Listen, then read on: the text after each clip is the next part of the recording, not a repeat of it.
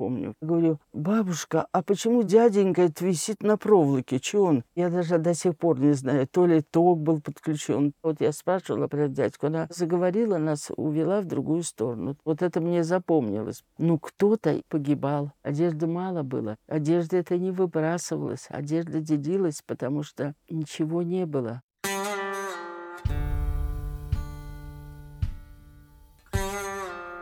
Привет-привет, меня зовут Миша Ронкайнен, а вы «Тюремный подкаст». Я беседую с людьми, которые сидели в тюрьмах разных стран мира. Продолжаем блог про тюрьмы далекого прошлого. Предыдущий выпуск был про ГУЛАГ. Послушайте его, если не слушали. Сегодня узнаем про нацистский концлагерь. Туда попала Нина Александровна вместе со всей своей семьей, мамой, бабушкой и двумя сестрами. Сейчас Нине Александровне почти 90 лет, а тогда было 5. Поэтому сразу говорю, каких-то супер подробностей не будет. А будет концлагерь и то, что было после него, взглядом маленькой девочки. Тогда Нина Александровна жила в Псковской области, откуда их немцы в лагерь и угнали. Сейчас чуть севернее, в Ленинградской, неподалеку от Выборга. Для разговора я приезжаю к ней домой. Нина Александровна встречает картошечкой с грибами вкусно. Дослушивайте выпуск до конца. Нина Александровна, мы сейчас будем вспоминать те времена. Вам нормально их вспоминать вообще? Конечно, это тяжко, но это все в прошлом. А сразу после того, как вы освободились, вы старались это выбросить у себя из головы? С какими эмоциями вы тогда вспоминали? В 46-м, 45-м годах? Нет, мы не только не вспоминали, а нас вообще считали чуть ли не предателями. Да-да-да, такое было. И только спустя много лет признали, что мы узники мы старались не афишировать, где это был, что то был. То есть среди других жителей Советского Союза вас считали предателями, поэтому вы молчали? Да, даже в институт старались нас не принимать. Предупреждали, не говорите, что вы были в лагере, старайтесь не писать это. Характеристику пишешь, когда поступаешь, допустим, в институт. Нина Александровна, а как вы оказались э, в концлагере? Какой это был год? 41-й? Это был или 42-й, или 43-й. Это так случилось когда наши войска уже стали гнать немцев, а они что делали? Они весь народ гнали, а дома сжигали. А там был какой народ? Там были старики, дети. Народ, который жил на оккупированных территориях. Да, я помню немцев, что они говорят на своем, что они идут, автомат висит, рукава засучены, и мне даже во сне снилось вот эти автоматы у них и засученные рукава. Мне что запомнилось? Напротив дядя Митя собака залаяла, Тут-тут-тут бабушка сказала, ложитесь на пол, чтобы в окно не выстрелили. Собаку убили? Да. А дядю Митю тоже убили? Дядю Митю убили. Как это происходило, помните? Нет, я уже видела, когда они были убиты. Что вы в этот момент чувствовали? Конечно, страх. Мне хотелось куда-нибудь спрятаться или уйти подальше. Дядя Митя это ваш дядя был? Это сосед был напротив. Сначала нас согнали в сарай. Думали, что сейчас сожгут, уже стали прощаться. Кто успел убежать в лес или спрятаться, таких было очень очень мало. Мы были обременены, мама, трое детей и бабушка старая. Мы не могли. А какие эмоции вы переживали тогда, когда вас согнали в сарай, когда вы слышите, как убивают соседских собак? Страшно, конечно. Но за нас, наверное, больше боялись мама и бабушка. И что случилось дальше? Вас согнали в сарай, хотели сжечь? А потом выпустили и сказали, что идти до Локни. А там километров семь. И мы видели, что другие деревни горели. Когда нас гнали, мы пешком шли до Локни, а там нас посадили в эти телячьи вагоны. Просто пустые вагоны с соломой? Да, да, да. Там много было народу, не только из нашей деревни. Ехали. То есть вас согнали в эти вагоны и куда-то отправили? Да. Вам говорили, куда? С нами никто и не разговаривал. Немцы говорили по-своему. А вы без вещей, без всего? Это была осень, и я помню, что на нас было много одето всего мама, мне тяжело. Она говорит, где мы будем? И это правильно было. То есть это вынужденная мера была, чтобы вы на себя несли то, что вам пригодиться может. А мама да. тоже весла. Бабушка и мама что-то несли. И бабушка тоже шла? И бабушка шла. Сколько ей тогда было? Где-то 70. Но бабушка еще лучше шла, чем мы. Вы в этом вагоне едете неизвестно куда. Неизвестно куда, как это в песне пелось. Мы едем в Германию, мы умирать еще бросили что-то, качало наш вагон. Наверное, партизаны, они ж не знали, что это мы едем. В смысле, взорвали рельсы? Да, где-то мы стояли. В этом вагоне как долго вы ехали? Не могу сколько сказать, но мы ехали долго очень. Были остановки в туалет. Когда останавливался, то кто помоложе, кто посильней, там э, рядом где-то водокачка, воду брали, Как-то кормили там. баланду давали, ну, из питания что-то было, наверное, взято. Ну, конечно, это все голодно и холодно. Были и кто уходил из жизни, просто на остановке убирали. Полностью забитый вагон, Да, без света, без окон. конечно, без света. А где вы находились, вы помните? У стенки или в центре? Нет, кто у стенки, это было лучше, а мы где-то не у стенки. Еще были места в этом вагоне лучше и хуже, да? Да, конечно. Мама как-то пыталась вас утешать? Вы же наверняка спрашивали, мама, а что вообще происходит? Да, ну, мама сама ничего не знала. Вот у них-то был страх. У нас не было такого. Мы едем, едем, а куда, конечно, не знаем, но нам-то только поесть чего-нибудь. И мама рядом. Крики, стоны стояли. Дети были и плакали, и взрослые уже старались успокоить детей. И куда вы приехали? Мы оказались на территории Польши. Лагерь был в Польше.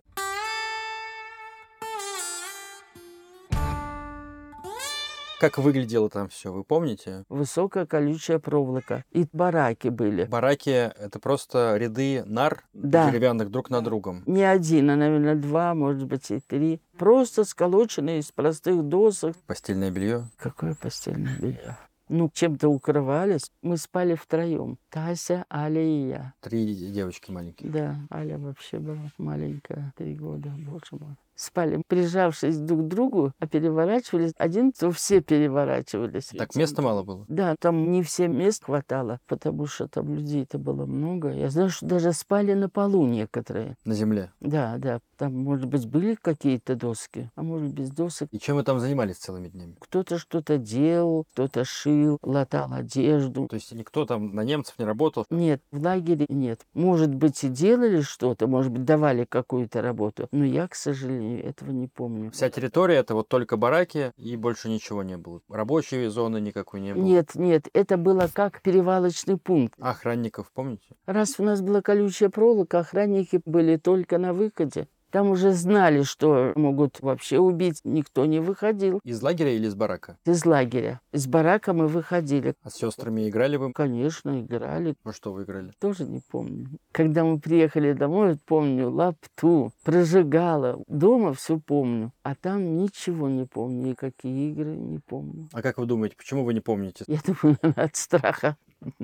Помню, что там хлеба не было. Суп был даже не с картошкой, а с брюквой. Он невкусный очень. Что-то было же еще давали, ничего не помню. А почему брюквы кормили в концлагере? Потому что у нас самая дешевая. Да, потому что она самая-самая дешевая именно из брюквы. Не с картошки. Мы привыкли, псковская, к картошке. Смерти помните в лагере? Помню. Говорю, бабушка, а почему дяденька это висит на проволоке? Че он? Я даже до сих пор не знаю. То ли ток был подключен. Вот я спрашивала про дядьку. Она заговорила, нас увела в другую сторону. Вот это мне запомнилось. Ну, кто-то погибал. Одежды мало было. Одежда это не выбрасывалась. Одежда делилась, потому что ничего не было. В лагере, когда кто-то умирал, его раздевали. Какую-то верхнюю одежду, конечно. Обувь, конечно, не выбрасывали. Камера смерти, газовые камеры, ничего похожего у вас не было там? Нет, ну, было страшно, потому что немцы приходили, которые смотрели, кто годится. Немцы в Германию отсылали молодых девочек 17-18 лет, которые здоровые. Нас же не выпускали из лагеря, а их уже уводили. Я говорю, а куда они пошли, бабушка? В Германию. Вы там как долго жили? В лагере были мы не очень долго. Осень мы пережили. Помню только вот, э, что в конце осени мы были уже у хозяина.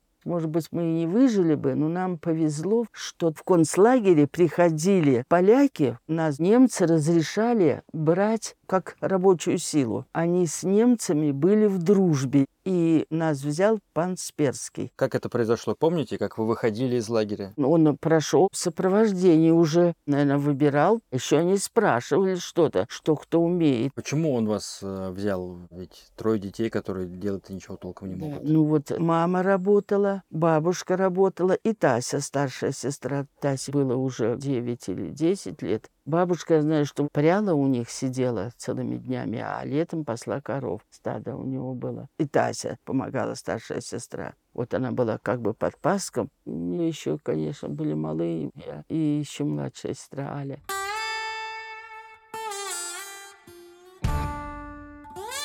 Значит, вот вы в лагере, и потом ваши воспоминания уже о поляков. Да. Вы радовались тогда или вы не помните? Конечно, это было уже счастьем, потому что мы были свободны, мы могли пойти погулять. Как бы там не было плохо, но мы вышли из-за колючей проволоки. Было большой удачей оказаться у них. Да, для нас была это большая удача уйти из этого лагеря. Это было счастье. Вы понимали это тогда? Но мы понимали, что мы вышли на волю. Бабушка говорила, что мы остались живы только потому, что вот взял нас хозяин для работы. И вот вас к полякам отправили, к пану Сперскому. У него был хутор какой-то. Да, у него был хутор. Как они вас называли? Детей вообще никак не называли. А вот маму звали Катя. Я помню, что он Казя ее звал. Наверное, у них звучит не Катя, а Казя. К вам относились как? Неважно к нам относились. Я даже могу немцев уважать, но поляки для меня абсолютно неуважаемая нация. Что там происходило? Почему вы так считаете? Мы на них работали. Нас кормили, конечно. Но дело в том, что к нам относились плохо. Я помню, что я попыталась с собакой играть. Пан Сперский меня палкой ударил.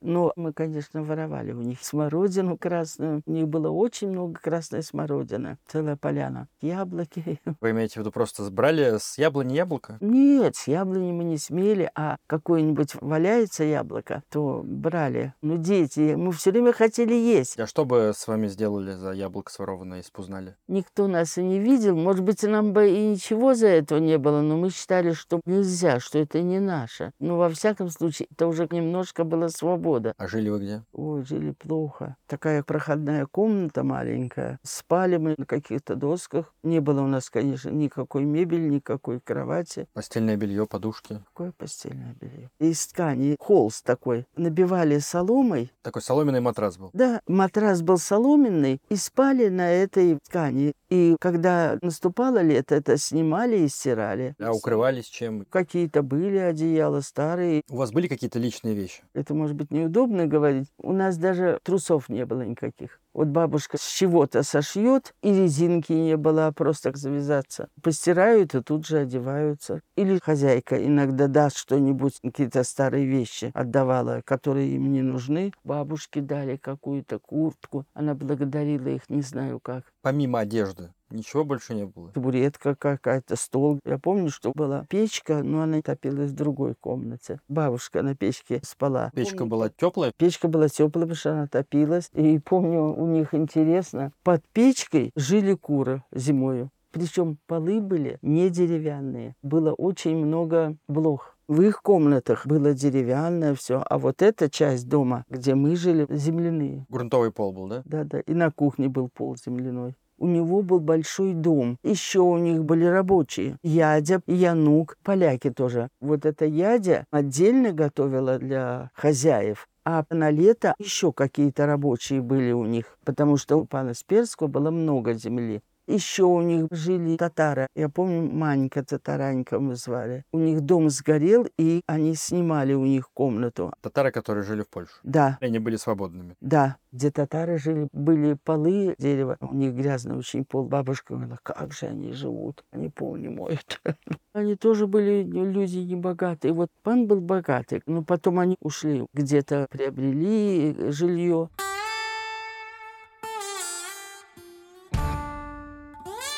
Они прям с самого утра до самого вечера Да. работали ваши мама с бабушкой. Да, да, Просыпались, как в деревне, с рассветом или даже раньше. да, так где-то уже в пять часов надо доить корову, а к шести погоняют уже. Бабушка летом, говорите, посла коров, а мама чем занималась? Да, у них же сельское хозяйство. Зимой за коровами надо было ухаживать, кормить, поить. Летом тоже у них были овощи, ну все было. Крестьянская работа. И мама, и бабушка это хорошо знали, и они были хорошими работниками. Так что пан Сперский не ошибся, взяв нас. Тем не менее, вы говорите, что к вам там обращались как э, к людям третьего сорта. Ну, дело в том, что это взрослые понимали. Ну вот ударил меня палкой, так я боялась его. Если Сперский идет, то я уже спряталась. Просто старались не попадаться ему на глаза. Да, С его родственниками и с другими людьми какие Мгм. отношения у вас были? Они даже не общались с нами. У них была дочка Яня. Она с нами не играла. Запрещали ей. Ну, наверное, я не знаю. Она была одета очень красиво. платья красивые. А вы были одеты? Конечно, обноски. Мама что-то шила, чинила. А мыться, стираться каким образом? Мы почему-то дома мылись в этой комнате. Как вы мне мылись? В корыте мылись. Вода из колодца была, грели и мылись. На печке. Да, там у них была и печка, и плита была большая. В России, в каждой деревне у нас обязательно баня. Баня – это все. А я не помню, что у них баня была. Сколько вы там прожили? Приехали мы осенью, мы зиму прожили, лето прожили. Я думаю, год. До 85 еще память была. А сейчас вот, ну вообще, память как-то изменяет. Тогда какие эмоции были у вас, вы помните? Ну, там мы дети, играли, бегали. Нам было привольно. Все-таки нас кормили хоть как, но мы были сыты. А вопросы маме задавали, почему мы не дома, почему мы у каких-то людей? Нет, мы уже были очень умные. Мы дети были ранние, мы понимали все. Боже, детства не было.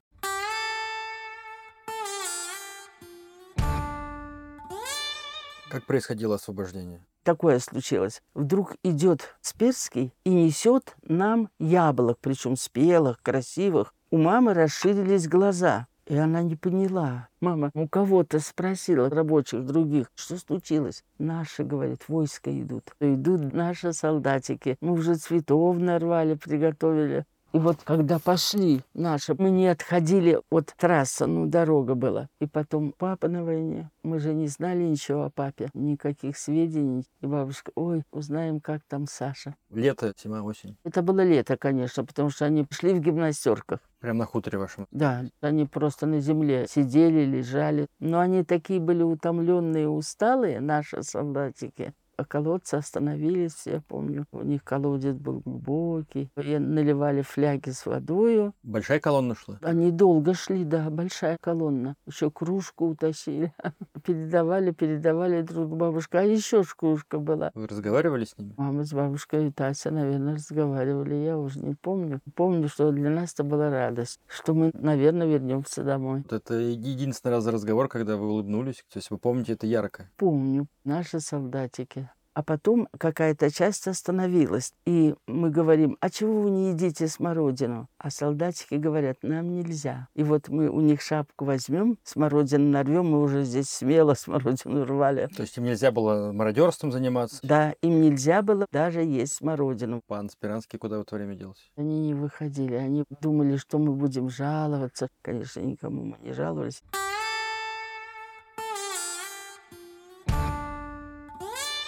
Долго вы были еще у поляков? Нет, мы недолго были у поляков. Сразу какое-то управление это было же. И нас посадили в поезд. Но где-то мы застряли, куда-то не туда сели в какой-то поезд. Он пошел в Белоруссию. Мы очень долго добирались до Псковской. Но уже радостно ехали. Ехали радостные, но к чему мы приехали? Не к радостному. По-моему, три дома у нас осталось, которые не сгорели. Остальные все сгорели. Было домов 50, наверное жили в одном доме, три семьи, две жило, но стали землянки строить. Даже не только землянки, а и дома строили женщины. Тащили бревна, Мужчин-то не было, у нас пришли три мужика, инвалида и бабу. Сами строили, да, сами пахали. Зато страну подняли, а нас, конечно, гнобили страшно с налогами. Если корову, то ты должен сдать определенное количество молока. Если у тебя курица есть, ты должен определенное количество яиц сдать. Если у тебя яблоня, то ты даже яблоки. После войны После на восстановление страны. Да, я тогда думала, боже мой, как же можно было так гнобить? Пенсии никакой не было. А теперь я понимаю, страну-то подняли. А и как деревня восстанавливалась, когда 40 э, женщин без мужчин? Рожали.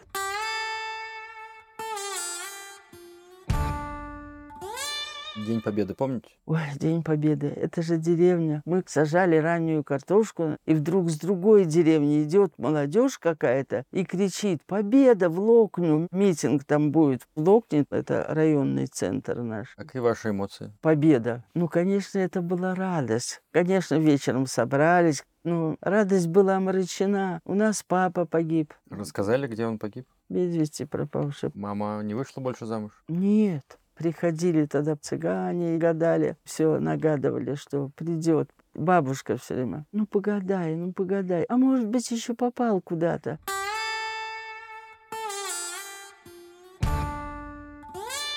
Первые годы после войны вы вспоминали вообще об этом вашем Нет, периоде жизни? Нет. Когда мы приехали уже, то нам настолько было радостно дома, что мы не хотели ни о чем вспоминать. Мы были на своей родине. Это уже было счастье. Потом, когда я взрослая стала, я еще спрашивала. Что вам рассказывали? Ни мама, ни бабушка, они так не любили про это говорить. И даже с кем-то, кто приходили, спрашивали. Бабушка с мамой об этом даже не говорили. Война — это такое страшное, не дай не приведи Господь. Я думала, что после войны Великой Отечественной никогда больше не начнется ничего. А видите? Как же можно так? Что же это за люди? В страшном сне бы мне не приснилось, что может быть война. Сейчас вы как вспоминаете то время? С какими эмоциями? Сейчас я вообще не вспоминаю. Единственное, что воспоминания только тогда, когда мы едем к своему памятнику. Там, конечно, торжественный митинг. А потом еще мы встречаемся с блокадниками. Я говорю, вам очень плохо было, я сочувствую. Но вы были дома, на своей земле. А кто-то еще остался из людей, которые были в концлагере, кого вы знаете? Много таких людей сейчас? Все меньше и меньше. Более того, кто был в Германии, они же нас приглашали отдохнуть как бы на экскурсию. Зайцева, допустим, Валентина. Она в концлагере была. И она говорит, ну я им покажу. А говорит, когда мы приехали в Германию, они нам такие розы подарили, так нас встретили, и потом поехали на месте этого лагеря, уже там этого лагеря нет, и потом, говорит, у меня разорвалась босоножка, они меня завели в магазин обувной, купили мне босоножки.